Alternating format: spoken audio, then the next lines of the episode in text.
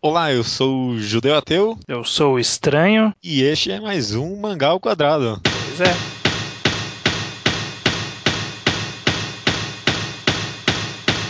Bück dich, befehl ich dir. Wende dein Antlitz ab von mir. Dein Gesicht ist mir egal. Maravilha, estranho.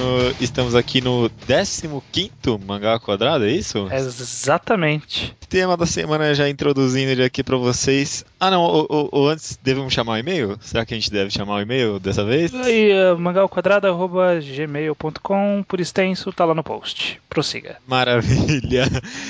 O tema da semana, já introduzindo, é o quantidade versus qualidade. Eu não sei quanto a você, mas acho que esse o surgimento desse tema surgiu em algumas conversas lá no Twitter que estava tendo lá, apareceu esse tema sendo discutido e muita gente apoiou totalmente a qualidade ao invés da quantidade, né? É, a qualidade a quantidade de coisas que você vê, assiste, né? Por exemplo, quantidade de filmes, quantidade de animes. No nosso caso, quantidade de mangás. Ou a qualidade de mangás que você leu. Exatamente. Aí a, a- a maioria unânime das pessoas apoiavam que a qualidade é preferencial à quantidade. Vamos tentar ser um pouco céticos e, quem sabe, subverter essa ideia. Uhum. Numa, numa resposta rápida, Estranho, o que é mais importante, a qualidade ou a quantidade? Rápido. Ai meu Deus, calma, calma, calma, calma. Temos um outro fator aí que, eu, que, que tem que determinar, que é uma coisa que eu pensei. De quem que a gente tá falando? De um fã de mangás ou de um leitor casual? ah, olha só, muito bem, muito bem. Então vou, vou deixar essa pergunta em hold, posso? Por favor, por favor. Primeiro, sempre um disclaimer. Qualidade a gente vai tratar da forma mais genérica possível. Então não, não precisa mandar e-mail falando, mas o que é qualidade? Vocês sabem o que é qualidade. A gente não quer discutir a, a relação quintessencial do, do que é qualidade ou não. Um, vou, vou jogar o primeiro ponto aqui que eu penso. Tem, tem um crítico de cinema bastante famoso na internet que é o Pablo Vilas. Sim. Já viu falar dele, imagino. Já ouvi falar, pelo menos. E uma coisa que ele fala sempre, ele falou no curso dele que eu fiz e falou em, várias vezes no Twitter, que é que ele não fala pra ninguém deixar de ver um filme. Que o ideal seria que todo mundo visse todos os filmes e julgassem por si só. É interessante. E eu acho que é uma ideia válida, né? um pensamento válido. Claro que não tem como alguém ler todos os, os ver todos os filmes do mundo, mas a, a- a ideia é essa. Eu acho que dá pra carregar um pouco pros mangás também. Eu penso em algumas características como, por exemplo, clichê, o que a gente chama de clichê hoje em dia. É, se você vê só obras ótimas, só obras perfeitas, não lê qualquer obra mais comum, menos, menos cheia de frescurada, você não sabe o que é um clichê, por exemplo. Sim. Pra você conhecer o clichê, aprender o que é o clichê e descobrir quais são os- as técnicas de roteiro manjadas, você precisa de uma base de conhecimento. É, com certeza. É até engraçado que você comentou agora, porque agora que eu lembrei que no final do programa passado a gente estava conversando se um dia vai acabar as recomendações que a gente tem, né? Uhum. Aí a gente comentou, né, que a gente teria que começar a recomendar coisa ruim, né? De propósito, pra pessoa ver como não tem que fazer, né? É, não, o contra-exemplo é um exemplo também. Com certeza. Como que você sabe o que é bom se você não conhece o que é ruim? Por exemplo, Poético até. Ó, por exemplo, eu, eu introduzi a Daya, minha namorada, ao mundo dos mangás de forma bem leve e até hoje ela leu Dead Note, Solanin e What a Wonderful World. Só.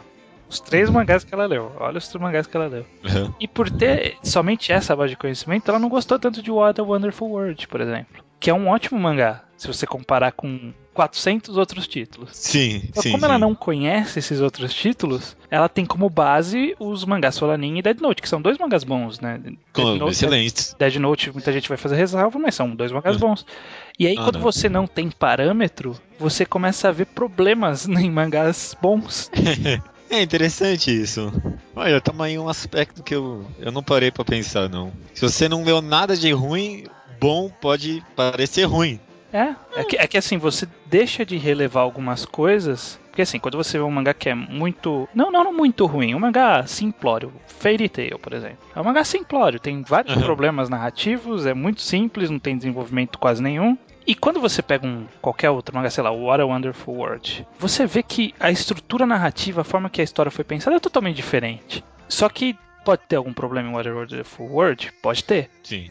Mas você releva porque você fala, não, o normal é ter histórias iguais Fairy Tail. Sim. É, então, eu acho que é mais ou menos essa ideia que eu, que eu queria transmitir nesse primeiro momento. Não, não, acho, acho, acho bem interessante mesmo. Pior que eu não consigo pensar no exemplo desse tipo de situação. É, Nunca aconteceu comigo isso, É, sei lá. não, então, pra gente que tá mais acostumado, não funciona isso, né? Principalmente porque a gente É. já, já começou lendo muita coisa, entre aspas, simples. Não ruim, simples.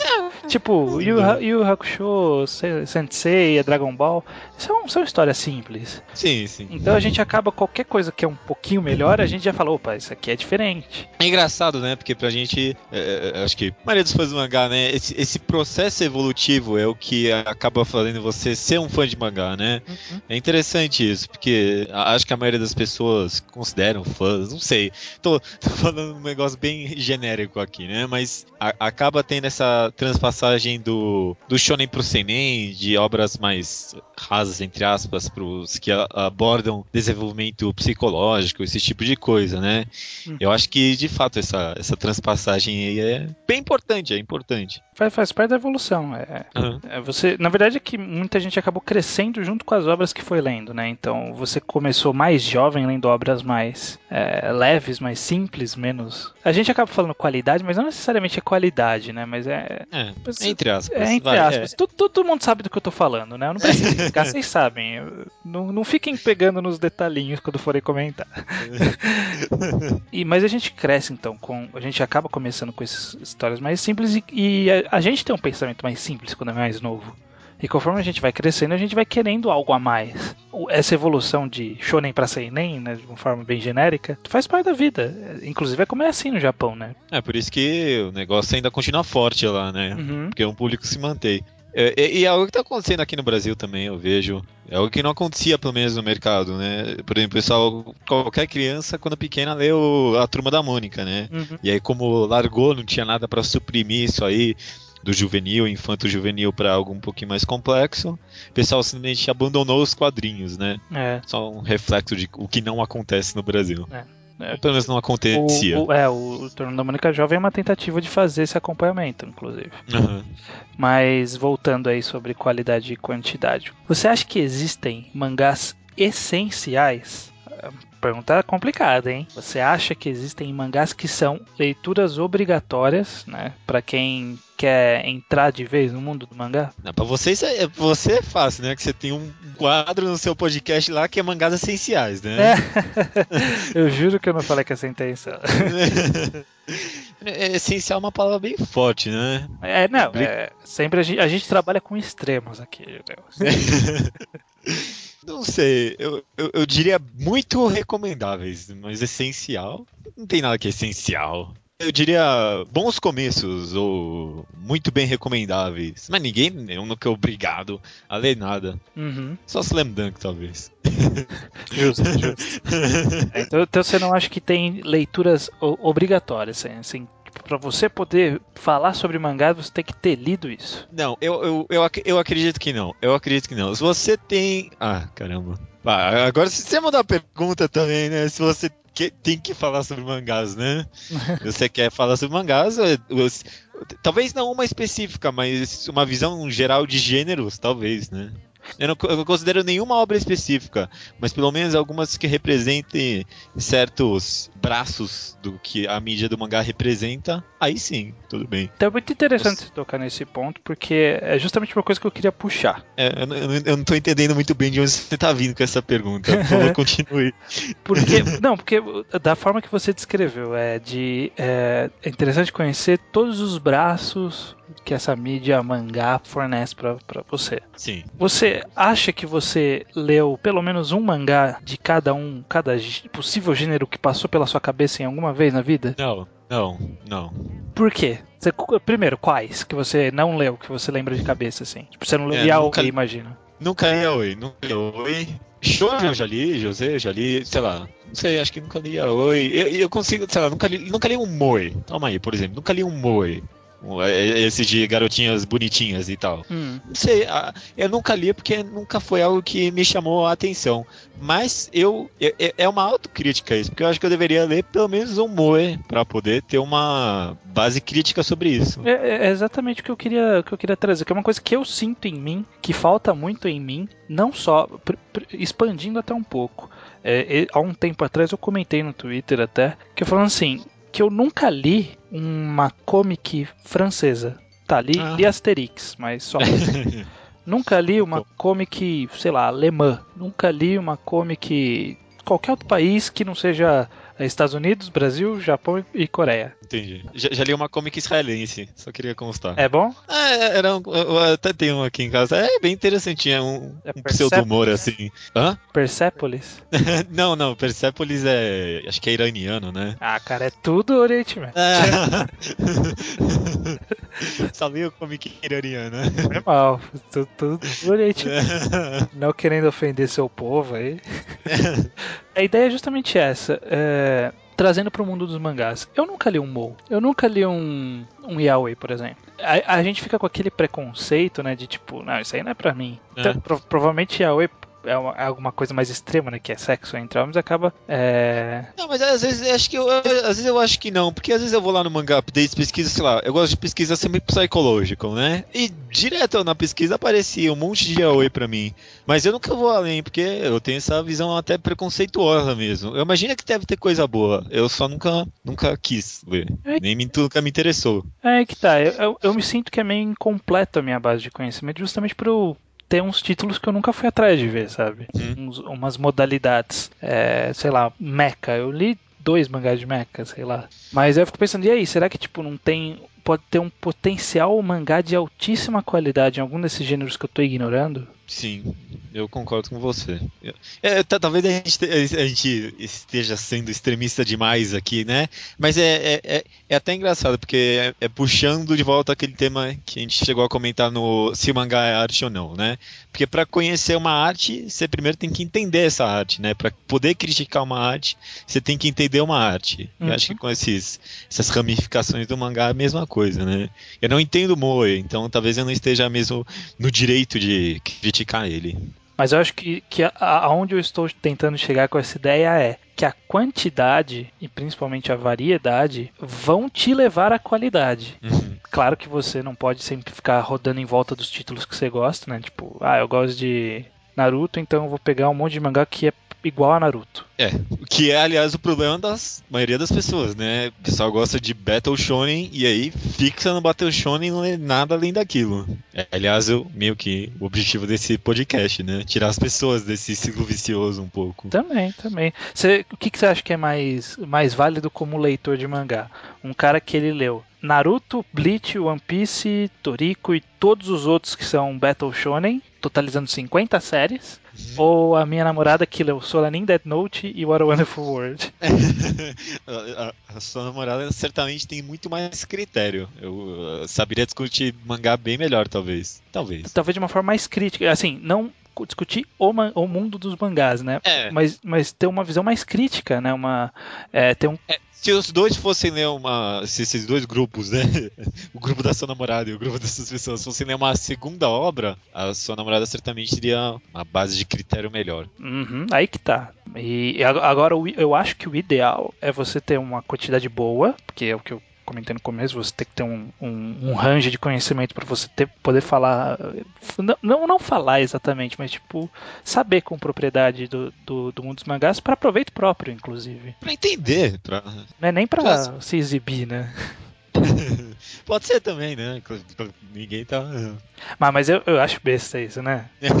Já vi 150 Ah, animes. ah, tá, não. Esse tipo de coisa não. Ah. Não, isso, isso eu acho besta. Isso eu acho Pelo besta. amor de Deus, né? Grande bosta. É, não quer dizer nada, eu concordo com você. Às vezes até posso dizer, mas é besta, é besta. Vou deixar isso claro. E, mas aí você tem, você tem que ter uma quantidade boa para fazer uma base e nessa quantidade você, se você procurou bem as séries, você vai ter séries boas aí para ler. Vai ter uma qualidade, vai ter uma boa qualidade no meio dessa obra. Vai ser 15%, 20% de tudo que você leu? Provavelmente menos até. Mas o, o que você leu de ruim não foi totalmente descartável. Uhum. Acho que essa é a questão máxima. Então, quantidade, qualidade e variedade. Né? Hum, ah, olha aí, jogou uma variável boa aí, né? Quantidade, qualidade e variedade, né? Acho que essa talvez seja até mais importante que essas duas anteriores. Na batalha entre qualidade e quantidade que ganha variedade. Variedade. Então aí, olha só. Então, judeu, qualidade ou quantidade? Tirando a variedade da história, qualidade versus quantidade, você acha que tem uma resposta? A, a, resposta é a junção dos dois, que é de fato a variedade, né? Olha aí. Se fosse para escolher um, eu ia de qualidade. Se fosse pra. é, pra, pra escolher um para viver, né? É, se é pra escolher um pra viver, vai de qualidade, né? Não menosprezem a quantidade. Acho que talvez essa seja uma mensagem importante nesse podcast. Não menosprezem a quantidade também. Uhum. Muita coisa faz com que você tenha um, uma base crítica melhor. Sim. Mesmo, mesmo quem lê só. Eu acabei criticando aqui, mas sei lá, mesmo quem lê só 100 Battle Shonen, vai, a partir de agora vai saber tudo de Battle Shonen. Parabéns pra ele, se é isso que ele quer. É. Alcançou. É o que, é o que tem aquela famosa metáfora né, que as pessoas fazem: que se você deixar uma pessoa trancada numa sala por um mês com um monte de fotos do Lula comendo hambúrguer, depois de, depois de um mês ele vai estar tá sabendo diferenciar tudo, todas as fotos. Falando, não, essa aqui tá mais artística, aqui olha como essa carne tá, tá pegou um ângulo bom. É. Olha aqui, o, o, o, canino esquerdo do Lula nessa foto aqui está muito boa. É. quando você fica condicionado aquilo, você, você extrai qualquer coisa dele. Metáfora clássica essa. É clássica, viu? Não sei. Eu, não, eu não, sei, é. não sei, sei, Você nunca ouviu falar? Não. Da, do, do hambúrguer do Lula, não. Do, né? Não, que era mais famoso.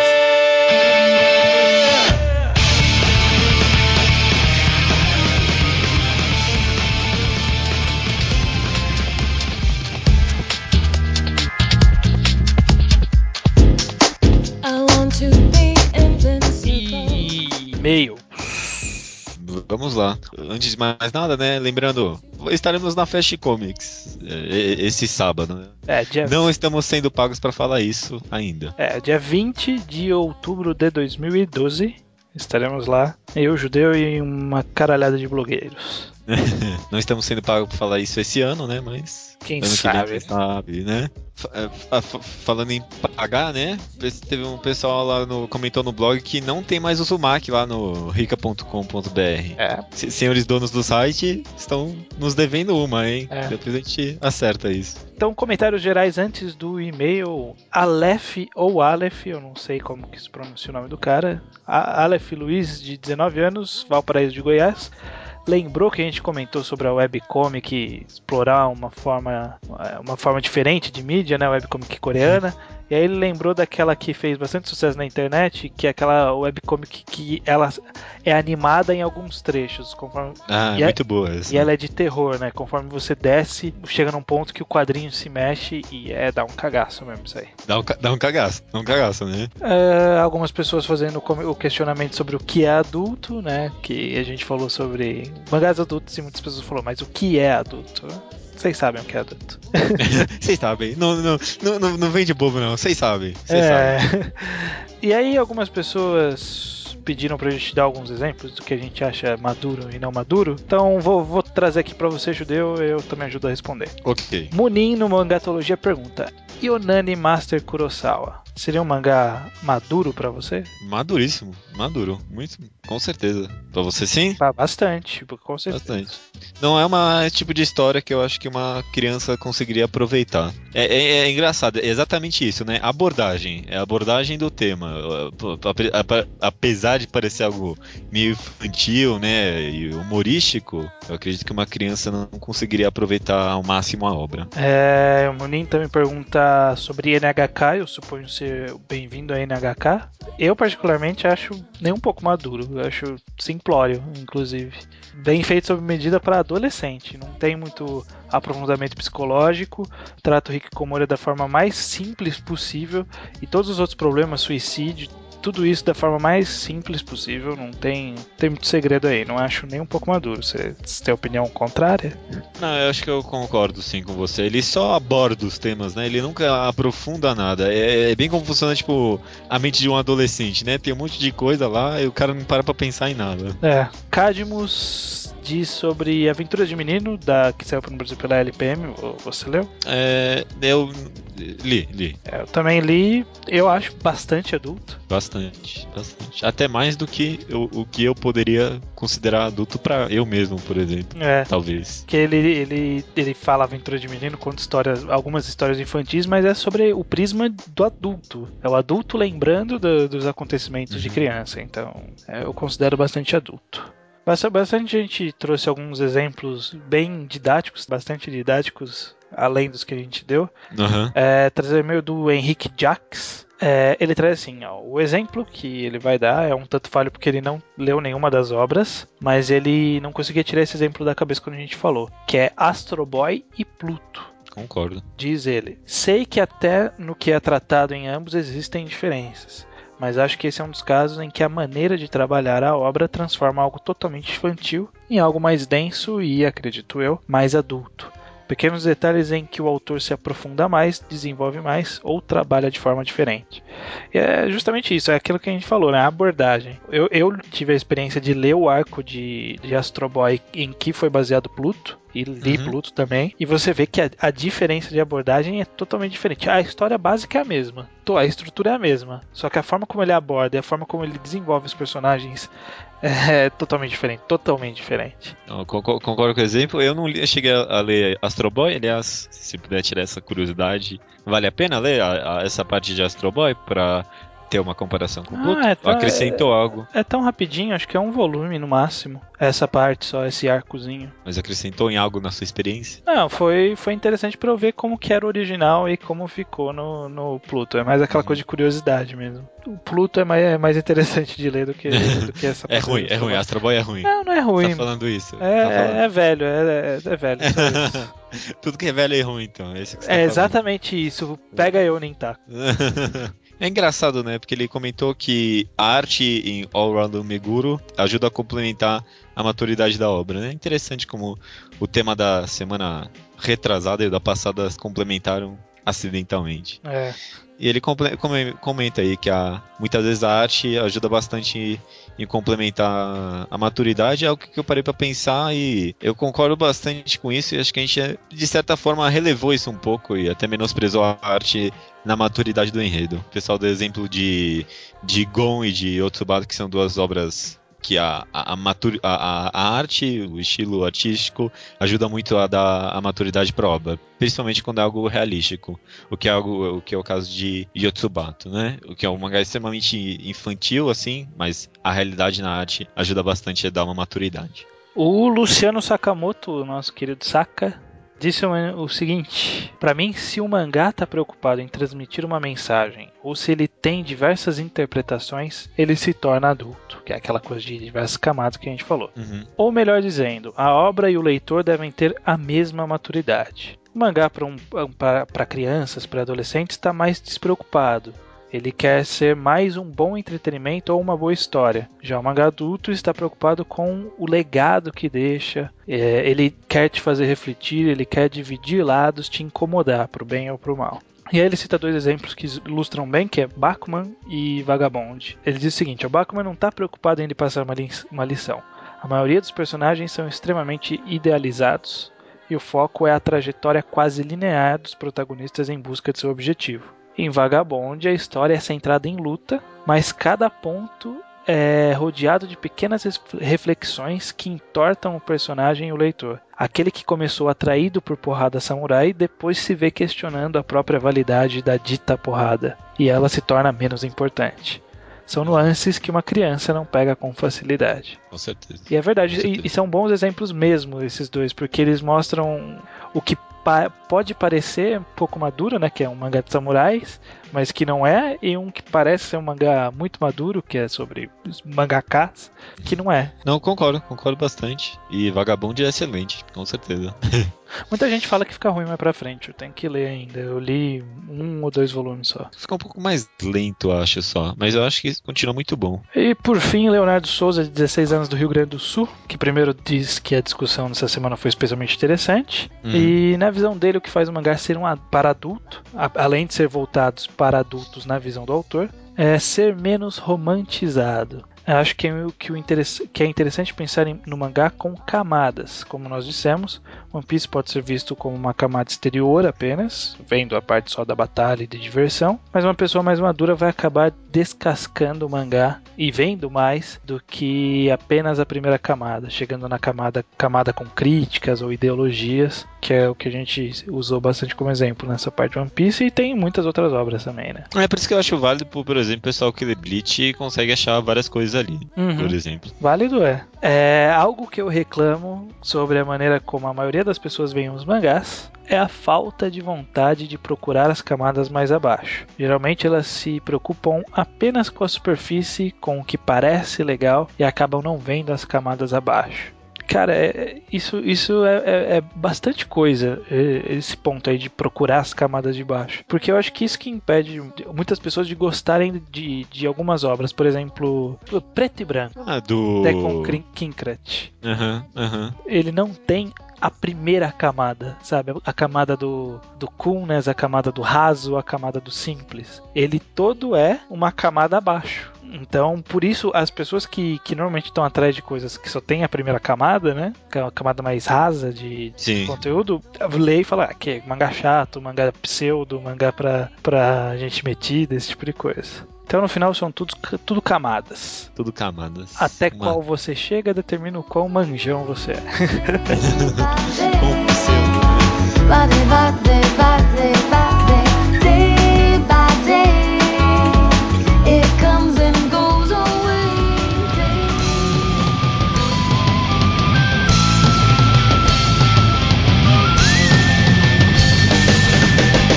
Naruto, capítulo 606, O mundo dos sonhos. né? Decepção geral. É, resumidamente, o, foi o que a gente previu. O Toby, o Obito, realmente, após a morte, resolveu aceitar o plano assim facilmente. O plano do Madara de fazer o Genjutsu mundial. E a gente teve algumas poucas explicações da transição entre ele aceitar e o Toby que a gente conhece. Foi uma merda, né? Capítulo de novo tá sendo uma merda. Decepção é geral. O- Ah. o- fo- foi algo tão, tão escroto, né? Não sei nem o que falar. Então, tem, tem várias coisinhas escrotas, né? Aí que, né, né, ele é um, gran, um grande capítulo ruim por ter várias coisinhas bestas, né? Primeiro que é essa reação do, do Obito, que é a pessoa com a pior reação à morte no mundo, né?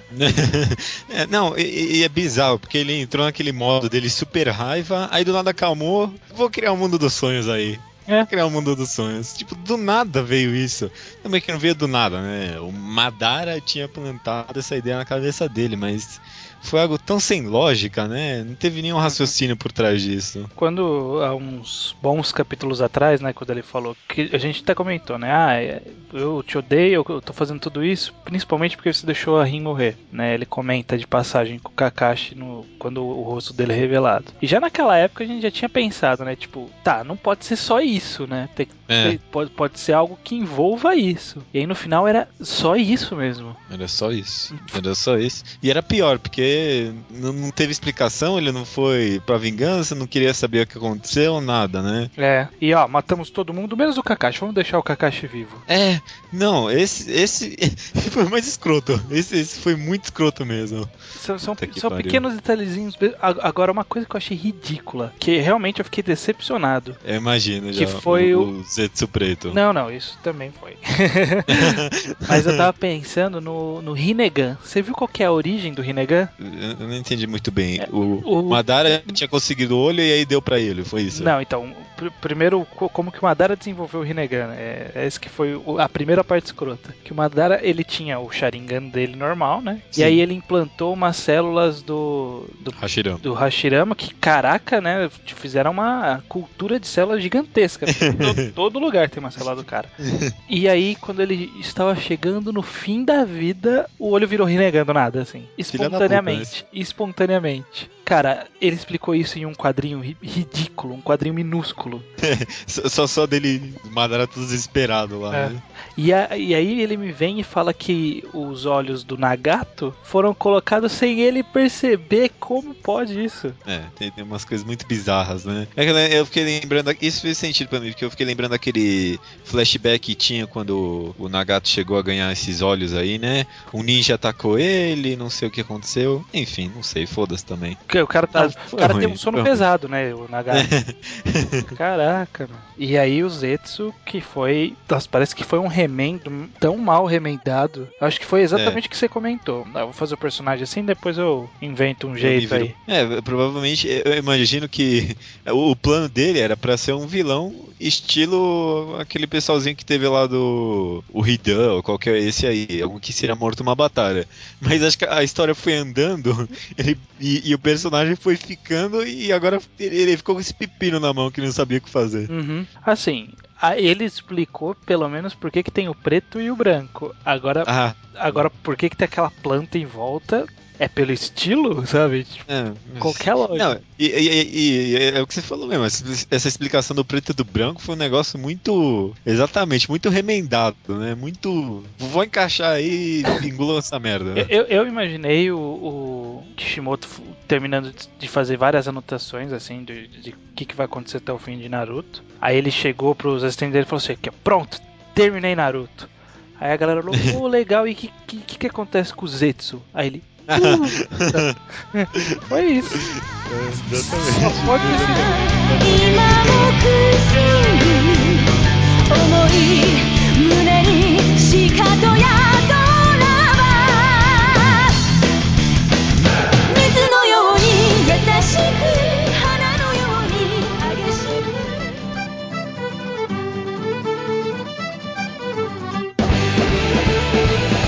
One Piece 685 Mononosuke, este é meu nome.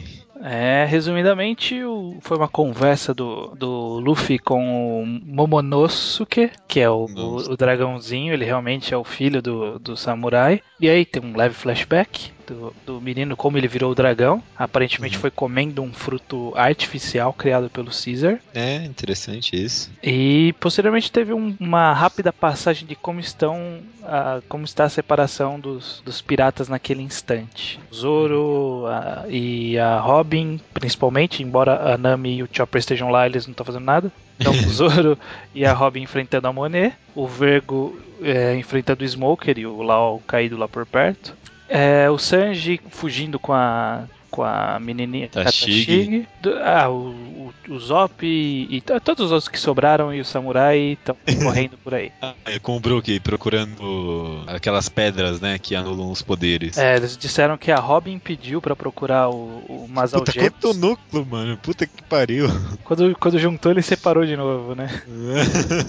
É, é, foi, até um pouco confuso, eu achei, mas eu, eu entendi como uma contextualização, né? Todo, todo, todo esse negócio. Eu acho que ele tá plantando pra poder desenvolver melhor depois. Eu acho que Uhum. esse foi o caminho que o Oda achou pra trabalhar muito personagem, né? Porque o bando são 10 pessoas, queira ou não queira, É. né? E, não, as 10 pessoas só isso, ainda vai ter o, tem os vilões, aí depois não sei o que, não sei o que. Só o bando, só, só o básico que ele tem que desenvolver são 10 personagens aí, né? É, e esse fruto artificial, hein? Qual é que é desse fruto artificial? Você acha que o fruto não vai deixar o garotinho voltar a ser humano nunca mais? Eu achei estranho, porque eu, acho que o fruto. Não, não sei, porque virar exatamente um dragão chinês e ele ser de um país oriental, né? Ficou muito conveniente. Então eu, então eu acho que deve ter alguma coisa a ver com o. com a pessoa que comeu o fruto desenvolver uma forma específica, sabe? Alguma coisa assim. Tipo, não deve ser. Não devia ser um fruto artificial do dragão chinês. Entendi. E, e o menino, na hora que ele sai, no, no- numa parte ele sai voando, né? Ele tem um, um ataque maluco lá e sai voando. Naquela hora É. apareceu uma sombra que parecia o, o Dom Flamingo. Não? É, exatamente, eu achei a mesma coisa. Parece não, né? Acho que é o do Flamengo. Esquisito, né? Será que tem alguma coisa no fruto que faz o Dom Flamingo controlar? Não sei. O usuário? Ou vai ver o do Flamengo tá vendo tudo isso e. Ah, não, a gente já viu que ele não tá vendo, né? É. Mas olha, Nossa, eu- tem, tem um potencial aí de desenvolvimento. Olha, eu tô, eu esse foi um negócio que eu gostei bastante do capítulo. Dá uma, deu uma impressão que o Oda tá, tá bolando bem o negócio, viu? É, tá, tá bem estruturado o que vai acontecer nos próximos capítulos. Aham. Próximo, não, nos próximos muitos capítulos, porque essa saga vai longe. É, vai longe. Que nem Alabasta, né? Que nem Foi Alabasta. completando Alabasta. Aliás, nem- cheguei a comentar, mas bonita a capa, né? De One Piece pra Jump, né? Acho que É. foi uma das capas mais bonitas esse ano. Interessante, uma Achei letra vazada, estilo mangatologia, né? Com uma Exatamente. É, uma coisa que eu fiquei levemente decepcionado foi não ser a Robin lutando com a Monet. É, poxa, o Robin morreu lá do 3 segundos. Eu queria ver uma luta também. É, Porque as duas parecem ter um poder meio apelão, né? é, então, acho que a Robin ia dar, um, ia dar uma luta muito legal. Aham. Mas no final ele tem que deixar o Zoro lutando porque ele é semi-protagonista, né? Então. Você tá cheirando aí que você é fanboy da Robin também, Eu sou, eu eu sou, eu gosto da Robin. Acho um dos poderes mais bem bolados ever da. Eu história não. dos mangás. E co- como ele usa esse poder também é muito interessante, É. né? Ela, ela me ganhou na quando ela fez as asas. Antes eu tava, eu tava meio descrente, falando, ah, tá, legal, um poderzinho interessante. Não, mentira, ela me ganhou quando ela ganhou do, do Pel lá em Alabasta. Já tinha. Que tá o É, pássaro voando e ela enrola na- nas asas. Não, esse foi foda. né? Já, já tinha me ganhado aí. é, uma coisa que eu queria trazer pra finalizar, que a gente vê de passagem que o Smoker parecia estar ganhando do, do Vergo, e aí eu quis resgatar um, trazer uma parte do e-mail comentado pelo Saka, Luciano Sakamoto, mandou pra gente. Ah, sim. É, que a gente comentou sobre o bambu no episódio passado, né? Porque que ele ficou enegrecido e deu uma esticada. Sim. Aí ele trouxe uma explicação e uma teoria. Então, palavras dele agora. Dentro do Busou Shoku, que é o- a cor do armamento, né, aquele hack que dá mais força para as coisas, tem o poder que o Luffy nomeou de Kouka, fortificação, que deixa o local é, fortificado preto, que, que é o que acontece com o braço do Luffy. Teoricamente, o que é afetado pelo Kouka fica muito mais resistente. Faz sentido o Vergo conseguir usar isso no bambu, porque as Amazonas Kuja usavam já na- na- no- antes do time skip, realmente eu tinha esquecido disso. E aí a teoria dele é a seguinte, a teoria pro bambu inchar e não estourar, né? É, ele diz que é o seguinte, como o Kouka, né, essa habilidade de deixar mais resistente, deixa o material afetado mais resistente e não mais duro, como podemos ver pelo fato do Luffy ainda poder esticar, imagino que o Vergo tenha usado o bambu como Zarabatana, mas o poder do sopro dele é tão grande que o bambu normal teria explodido em pedaços se não fosse o Kouka protegendo e de- o deixando íntegro. Faz sentido. Senhor Vergo é um sugador, então. Só que que, que sopro, hein, Vergo? É, é. Porra! Não vou nem lançar nenhuma piadinha infame nem nada. É, o, o bambu e É, lobo. é. Sim, sim. Tá Todos entendemos. Mas aí fica a teoria no ar, talvez seja isso. Eu compro essa ideia, se, se for isso, eu compro. Acho meio forçado o sopro, mas eu compro, vai. O que, que não é forçado? acho- Nada, né? Ah, eu quero que. Eu, eu- acho que vai surgir como uma coisa mais interessante. Não, não, não, não quero ofender ninguém, nem falar que a teoria é desinteressante, mas é desinteressante. Ah, que, que mancada. eu gostei, sabe?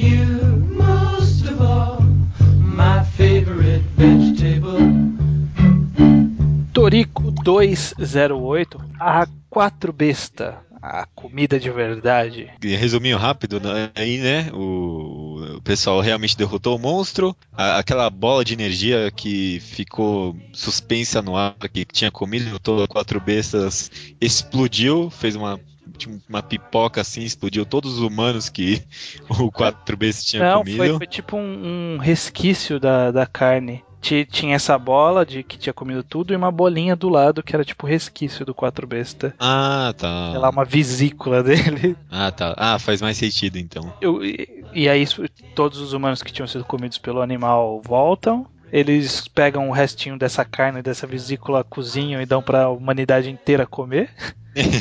E já vamos falar o final daqui a pouco. V- vamos falar dessa parte primeiro, dessa parte mais tranquila? Não, beleza, beleza. Você vê que é, é aquele negócio que eu falei, né? No próximo episódio, Toriko pode aparecer uma bola de, de, de alimento aí que vai explodir milhares de pessoas feito pipocas, né? E ninguém vai morrer, porque o cabelo do cara segurou as pessoas. É, é, é- e Toriko é isso, né? É. São umas coisas muito bizarras o tempo todo. Mas eu achei meio triste não terem morrido. de- Perdeu um pouco o impacto da besta. Perdeu mesmo, né? Mas tudo bem. Porra, que, que- por que, que ela armazena? Por que, que ela não, ela não digere? Eles não tá- saíram nem nojentos lá de dentro. Sabe, ela não entrou no aparelho digestivo deles? É, eu, eu achei muito bizarro isso. A besta não mastigou ninguém, né? Né, tem até aquelas boconas gigantes com os dentes enormes e não fez É. nada. Toriko não tinha medo de matar as pessoas, né? É aquele, aquele, é- eu acho que a besta era aquele tipo de, de filha da mãe que engole a comida sem, sem mastigar, põe na boca e engole. Isso daí. Pedreiro, sabe? Que vai uma lagarfada atrás da outra, assim.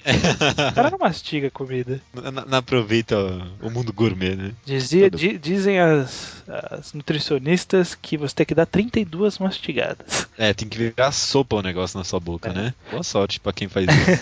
Quem tem paciência, né? É. Tenho uma hora e meia de almoço só, não posso fazer isso. Mas fora isso, eu acho que, que essa passagem foi até bem tranquila, até um pouco meio chatinha até. é, eu achei chato. Não, mas é porque não mostrou eles comendo, né? Que são os personagens que a gente gosta de ver eles comendo e curtindo. Mostrou o mundo. Talvez, talvez Não tenha sido a ideia, né? Não teve, não teve aquela descrição que o Toriko às vezes faz da comida, né? É. Que é, que é legal. A, gelatina de frutas está se transformando em sete sabores dentro do meu corpo. Um negócio assim. É, não, não teve isso. Acho que talvez a ideia foi justamente mostrar que a humanidade sobreviveu e aí mostrou todo É. mundo comendo em vez de mostrar os, os heróis, entre aspas. Eu, eu tiro uma lição de moral disso aí, né? Que só a comida pode juntar a humanidade, né? É que não tem guerra assim no mundo de Toriko. Verdade, né? É porque é uma, necess- é é uma, ne- é uma necessidade básica, né? Todo mundo tem É. que comer, dormir e cagar.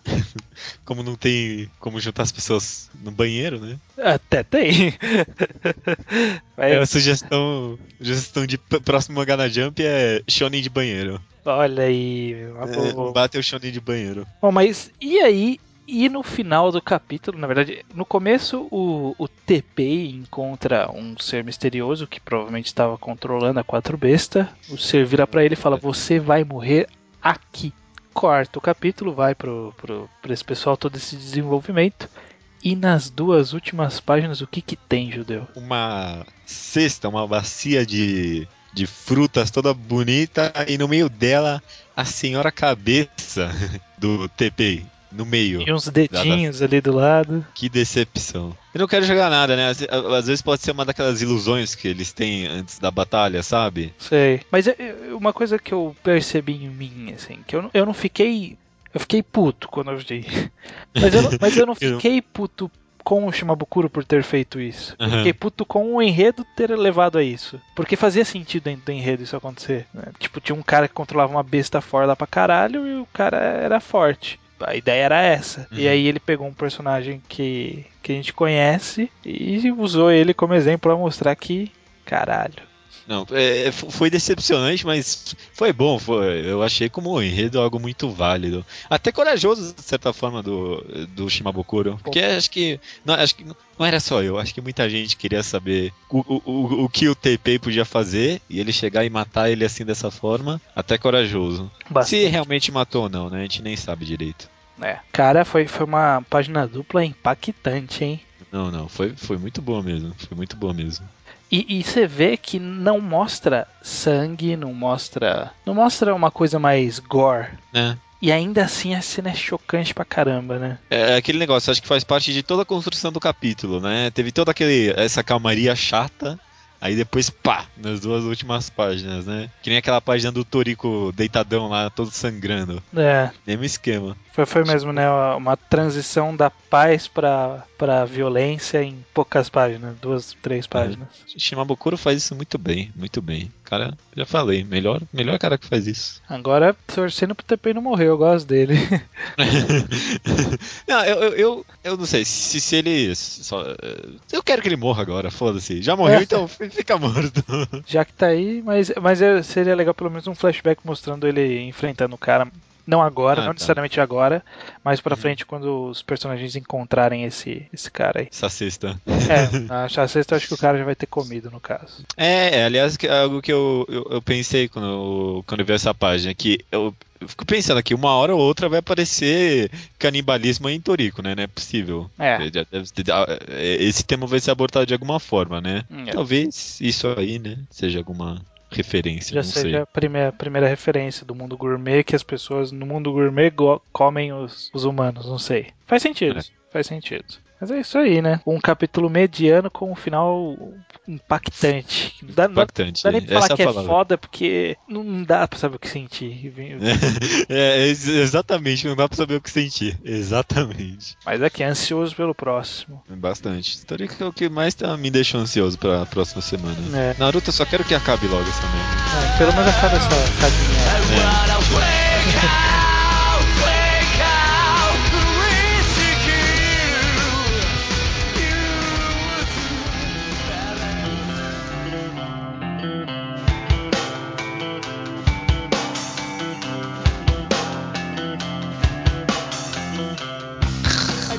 Recomendação da semana, será por minha conta, o Judeu Ateu. A recomendação dessa semana veio meio que inspirada por mim, por aquele programa que eu comentei no episódio passado chamado Extra Credits. Uhum. É, nessa semana eles chegaram a comentar sobre um problema nos videogames de novo, de que muita gente vê os videogames só como uma forma de diversão, né? Muitas vezes, até como mercado, não consegue ver os videogames como uma forma de mídia que forneça outro tipo de sentimento e sensação além da diversão, né? Uhum. Não, não pode trazer um drama, não pode trazer outros tipos de sentimento. E eu quis meio que trazer isso para os mangás por meio dessa recomendação. Que acho que muita gente também enxerga, talvez, o mangá só como uma forma de que forneça somente a diversão como uma forma de aproveitar a mídia, né? Hum. O mangá que eu vou recomendar essa semana é um chamado It's Not My Fault That I'm Not Popular. Hum. Uma tradução livre de não é culpa minha de que eu não sou popular ou alguma coisa assim. Você não vai falar o nome em japonês? Ou é muita sacanagem eu te pedir isso? O Atashi ga- desistir, não sei. A, a- a- a- tradução de- literal do japonês é não, não matter how I think about it, it's you guys' fault that I'm not unpopular. Enfim, é um, é um ótimo mangá. Eu acho interessante porque, lendo aqui os comentários no Mangá Updates, uma forma como o pessoal descreve aqui o mangá é painful. E, e- é exata a descrição que eu tenho quando eu leio o mangá. É doloroso ler esse mangá. Não é uma. Não é, não é- não é divertido ler ele. Não é como se o mangá fosse ruim. O mangá é muito bom, aliás. Mas a, a sensação que você tem da, da personagem principal. Aliás, né? Não sei nem como direito dar uma, uma sinopse desse mangá, né? É sobre uma garota de 15 anos que é extremamente não popular e tem várias experiências humilhantes e degradantes durante a série. Hum. A- a- vo- voltando aqui, né? A sensação que dá é essa, é essa mesmo, de desespero, de. de não, não, não é nem um mangá gostoso assim de se ler, mas é muito proveitoso. Hum. Eu- Por isso que eu acho uma recomendação muito válida. É muito parecido com. Talvez algumas pessoas já chegaram a ler o Welcome to NHK, né? Eu Chega- leio, eu leio, esse? eu leio esse. A, a sensação é muito parecida, só que eu acho que ainda no nível além. além a, a- a sensação que você tem quando lê é, de, é doloroso e desesperoso. Não, existe essa palavra, mas tudo bem. Eu espero que seja melhor que Bem-vindo à NHK, porque eu não gostei muito, não. Não, do mangá, não. Eu, eu, ó, esse mangá aqui eu acho excelente. É um mangá em de lançamento, tem 28 volumes. Interessante é que é um mangá. 28 volumes? lançado- 28 capítulos, Ah, desculpa. caraca, eu falei, não, não é possível que uma série desse dura 28 volumes. Os dois volumes, desculpa, ainda em andamento. Interessante que é uma série lançada na Gaga Online, né? Lançado via web. E é isso aí, eu acho um mangá interessantíssimo e eu queria. Acho válido como um passo além nesse sentido que traz outros sentimentos que não seja a diversão. Concordo. Tem, tem, tem alguns mangás que eu acho que, que seguem essa linha, que, que também são ótimas qualidades. E é interessante você trazer esse tema, que eu acho que talvez eu vá trazer uma recomendação semelhante em breve nesse, nesse naipe. Acho que muitos dos mangás que a gente recomendou até agora tem- le- levam que esse espírito. É isso aí. Recomendação da semana é It's Not My Fault That I'm Not Popular. Antes de terminar, eu queria só fazer um aviso. Até semana que vem. Ha! Não vai roubar de mim. Filha da mãe. Não vai roubar. Esse também estava com planos, tá bom?